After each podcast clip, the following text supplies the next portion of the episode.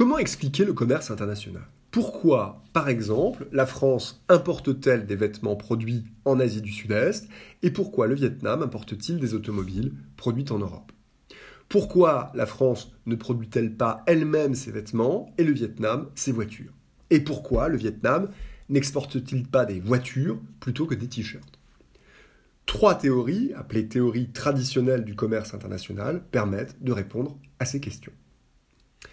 La première est celle d'Adam Smith, économiste écossais de la fin du XVIIIe siècle. Ce qui explique le commerce international, d'après Smith, c'est le gain mutuel qu'il apporte aux pays qui le pratiquent, dès lors que chacun d'eux a un avantage absolu sur les autres. Un avantage absolu, c'est-à-dire une productivité plus grande, ou des coûts de production moindres que les autres pays quand il s'agit de produire tel ou tel bien. Prenons deux pays, A et B, et deux biens, 1 et 2. Si A est plus efficace que B pour la production du bien 1 et inversement pour le bien 2, alors A et B ont intérêt au commerce international. A peut en effet se spécialiser dans la production du bien 1, B dans la production du bien 2, chacun exportant le bien qu'il produit et important le bien qu'il ne produit plus. Puisque A et B ont concentré leur production dans le domaine où ils sont le plus efficaces, les quantités de biens 1 et 2 dont dispose chacun des deux pays augmentent, ou, ce qui revient au même, leur prix diminue. Le commerce international et les spécialisations de chaque pays découlent donc de leurs avantages respectifs. Mais que se passe-t-il si un pays, A par exemple, est plus efficace que l'autre pour la production des deux biens? N'a-t-il pas intérêt à tourner le dos à B, à refuser le commerce international et à produire lui-même les deux biens Non, répond David Ricardo, économiste anglais du début du XIXe siècle. Son raisonnement est le suivant. Il se peut certes que A soit plus efficace que B, aussi bien pour produire 1 que pour produire 2. Mais quand on y regarde de près, on découvre que sa supériorité sur B est plus grande pour le bien 1 que pour le bien 2. Ricardo démontre alors que le commerce international reste intéressant pour les deux pays, y compris A, si chacun d'entre eux se spécialise dans la production du bien pour lequel il dispose d'un avantage comparatif, c'est-à-dire dans le domaine où il dispose du plus grand avantage c'est le bien 1 pour A, ou du plus petit des avantages, c'est le bien 2 pour B. Le raisonnement de Smith est à la fois corrigé et confirmé.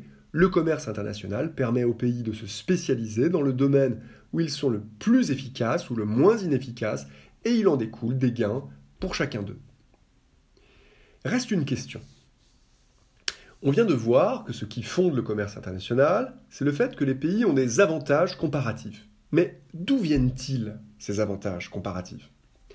C'est la théorie HOS, du nom des trois économistes qui l'ont conçue, Heckscher, Olin et Samuelson, trois économistes du XXe siècle, qui apporte la réponse. L'avantage comparatif d'un pays découle de sa dotation factorielle et technologique, c'est-à-dire du facteur de production dont ce pays est le mieux doté. En effet, les pays ne disposent pas des mêmes facteurs de production, capital, travail, ressources naturelles, ni des mêmes quantités de ces facteurs, ce qui leur donne un avantage ou un désavantage pour la production de tel ou tel type de biens. Les pays développés se sont ainsi spécialisés dans la production et l'exportation de biens intensifs en capital et en travail qualifié, des facteurs de production dont ils sont richement dotés. Par exemple, la France est spécialisée dans l'automobile, l'aéronautique, l'industrie pharmaceutique, le luxe. Les pays émergents, eux, se sont spécialisés dans la production de biens intensifs travail non qualifié, car c'est là le facteur de production dont ils sont le mieux dotés. C'est ainsi que le Bangladesh s'est par exemple spécialisé dans le textile. Quant aux pays les moins avancés, ils se spécialisent souvent dans la production de matières premières, ces dernières constituant le facteur de production dont ils sont le plus richement dotés. Par exemple, le cacao pour la Côte d'Ivoire. Ces trois théories, celle de Smith, celle de Ricardo, celle d'Eckscher, Olin et Samuelson, reposent sur une idée commune.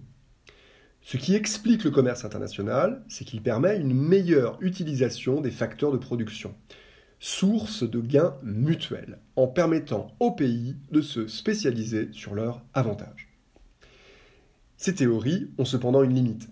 Elles permettent de comprendre pourquoi la France exporte des Airbus et le Bangladesh des vêtements, mais elles ne permettent pas de comprendre pourquoi l'Allemagne exporte des voitures vers la France et réciproquement. Autrement dit, elles permettent de comprendre le commerce interbranche, mais pas le commerce intra-branche.